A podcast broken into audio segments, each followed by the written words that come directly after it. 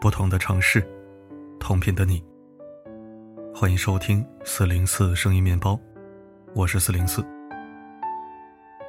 昨天的文章很有教育意义和传播价值，但由于标题我没有设计好，所以打开率不高。不求疯狂转发，但求人人读到，句句领会。这个世界制造男女对立的营销号不少。但是从平权角度去理解男性、珍惜女性的走心内容不多。希望每一个女孩子都做自己的农场主，不被世俗绑架和盘剥。今天我们来聊聊同居话题，我的观点和总结放在了置顶留言。好，一起来收听。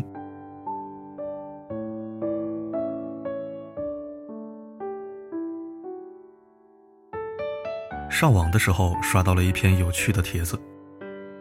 楼主说，和女友同居一个月后，发现刚开始的妙不可言，变成了如今的索然无味。他问网友怎么破，其实心里分明有答案，平平淡淡才是常态。这年头，婚前同居早已成为了一件稀松平常的事情。越来越多的情侣选择同居，以更好的磨合彼此。找到一致的生活节奏。以前以为九零后更开放，央视调查结果却显示，八零后的婚前同居比例比九零后还要高。这是个对婚姻没有太大把握的年代，于是试婚流行起来。与其匆忙草率之下结婚，再因不和而离婚，不如提早规避风险，体验婚后生活。预见未来。豆瓣上有一个女孩正为同居而烦恼。她和男友都在北京工作，男友是程序员，工作很忙，因此大多数家务都是由女生主动承担。可是长期相处却发现，男友对自己的付出不但不领情，还表现出明显的不耐烦。这一次的导火索是男友姐姐要来家里。姐姐不知道他们同居。女生早上忍着姨妈痛收拾了屋子，因为男友想吃馄饨，女生身体不适没早起做，有了情绪。甚至女生主动提出下午出去避一避，给姐弟俩留出空间。男生也只有干巴巴的一句：“好的，谢谢。”其实同居中的幻想破灭不止这一件。包括他不辞辛苦从很远的市场淘来家居，他却说：“我又没让你做。”如果不是同居的亲密接触，女孩不会发现那个努力上进的男友背后还有暴躁和自私。同居短短半个月，分手提了十几次。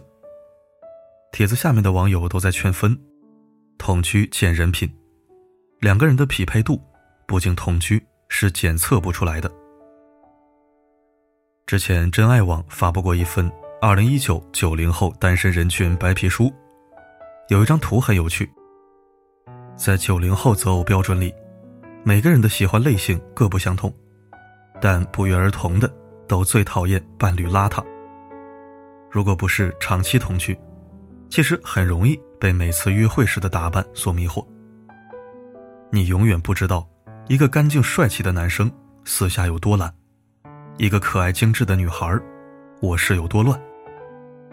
只有同居后，你才知道对方到底是不是邋遢，做家务够不够勤快，爱不爱干净，能不能分担。网络作家严前曾把和女友同居前两年的八条体验放到了网上，惹得网友疯狂嫉妒。一，原来女生掉头发真的可怕，床上、卫生间。客厅、沙发上、地板上，无处不在。二，两个人在一起会变懒。以前不同居，男生还给女生带饭，女生还给男生送水果。同居后，点个外卖没人下去拿，经常要微信掷骰子决定谁下楼。三，消费时不分彼此，不同居的时候各管各的工资。住一起以后，你我不分，一起赚钱，一起还花呗。他不够他添点他穷了他支援，相濡以沫过日子。四，生活变得琐碎却充实。一个人的生活很简单，却也单调空虚。同居后，两人一起逛菜市场、做饭、看电影，饭后散步，相拥而眠，感觉很不同。五，同居免不了冷战争吵，但我们约定了吵架不过夜，再大的矛盾也一定要在零点之前解决好。第六，能了解对方最细微的习惯。比如他晚上会磨牙，他身上有几块胎记，他最害怕什么东西，甚至他有哪些小癖好，都一清二楚。七，会一起规划未来。不同居的时候，对未来的畅想其实都比较空泛，等真的同吃同住了，才明白未来可能不像想象中那样美好，要一起克服矛盾，一起存钱，一起扶持和进步。八，生活方式互相侵蚀。我跟着女朋友习惯了喝酸奶、敷面膜，她也迁就我的饮食偏好，爱上了馒头和茄子。同居能让一个人成长，能看出两个人的差异，也可以让亲密关系找到更舒服的姿势。幸福的婚姻里这样说：婚姻幸福的真正秘诀，是在每天的日常琐事中。彼此靠近。爱情公寓里的悠悠和关谷如胶似漆，公寓里其他小伙伴都建议他俩同居。关谷总怕破坏现在的感觉，而且幻想中的朋友马里奥经常吹风，女生永远不可能懂得男生的世界。但室友们合力将两人关到一个房间，关谷这才发现，悠悠不仅可以彻夜陪自己打游戏。还打败了马里奥。他对同居的恐惧一扫而空，两个人的关系也更加亲密。腾讯新闻曾采访夫妇：“你后悔结婚吗？”没想到，结婚一个月之内的人中，只有百分之二十五点九的人表示从不后悔。结婚三年以上的，也仅有百分之三十三点四的人说不后悔。而一份离婚大数据显示。起诉离婚的原因中，婚前了解不够、性格不合占百分之三十一，成为离婚的首要原因。对另一半还不够了解就结婚，婚后又受不了而离婚的人，实在是太多了。婚前同居最大的好处，可能就是早日发现，及时止损，尤其是对女生。二零一九九零后单身人群白皮书有一个戳心的结论：情侣分手后，男生的态度更倾向于没有好好把握或遗憾没有走到最后，而女生却倾向于后悔没有早点分手。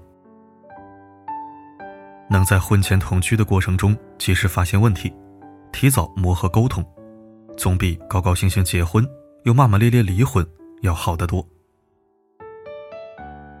同居其实就是一场试婚，试验的是两个人的磁场是不是能调到和谐的节奏。这种和谐不只包括生活习惯、处事方式、人品性格、性协调，还有对平淡的忍耐。有一句话说的很妙：新鲜感不是和不同的人做一样的事，而是和同一个人做不同的事。到底是？和你在一起做任何事情都新鲜，还是为了维持新鲜去换不同的人？同居一段时间便一清二楚。爱情也需要未雨绸缪，在同一个屋檐下朝夕相伴过，方知眼前人到底是不是心上人。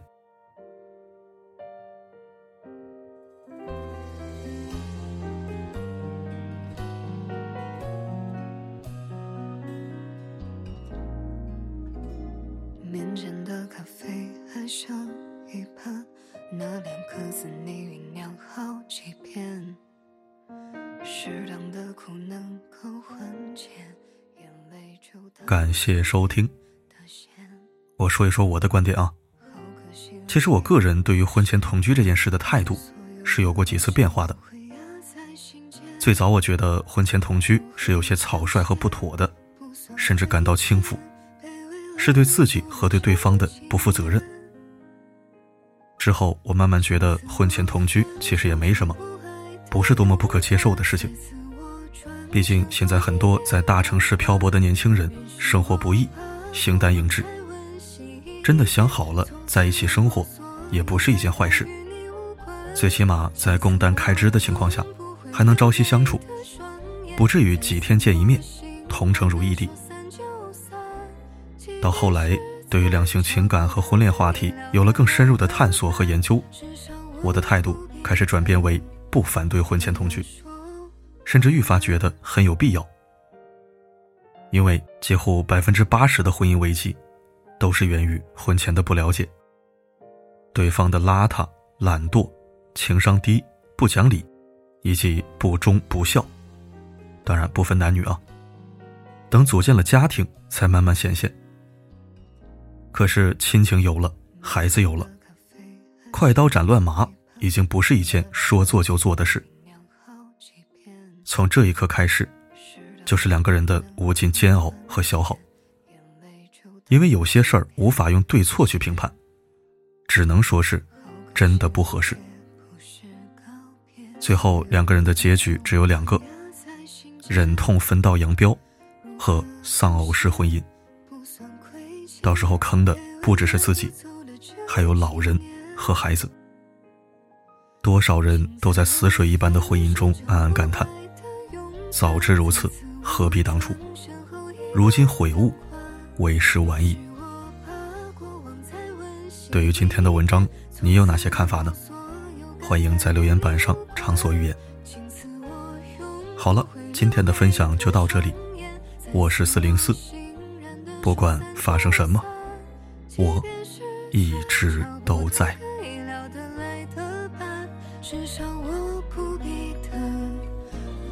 我说。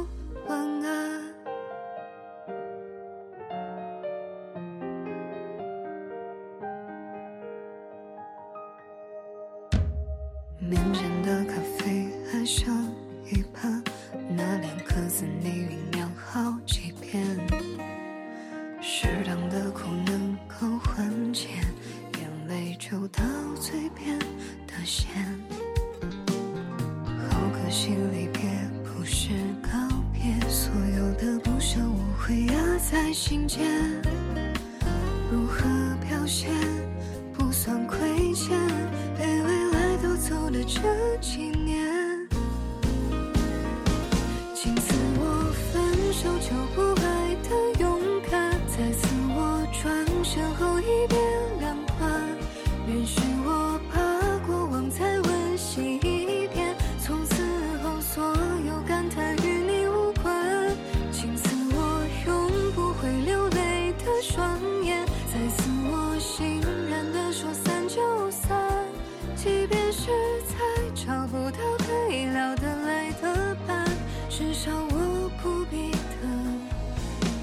说晚安。